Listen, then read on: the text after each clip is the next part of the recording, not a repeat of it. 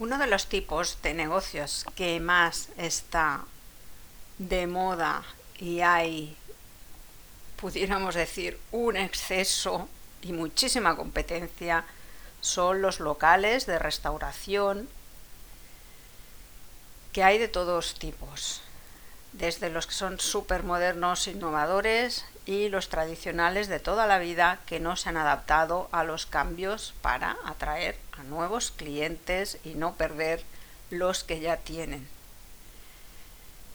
Hay espacios que tienen, como he puesto aquí en la definición, tiempos muertos donde no hay clientes y quizás te gustaría saber cómo solucionar y llenar esos vacíos.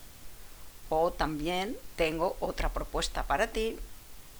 Podemos colaborar y puedes obtener unos ingresos extras que te ayuden a seguir manteniendo tu negocio.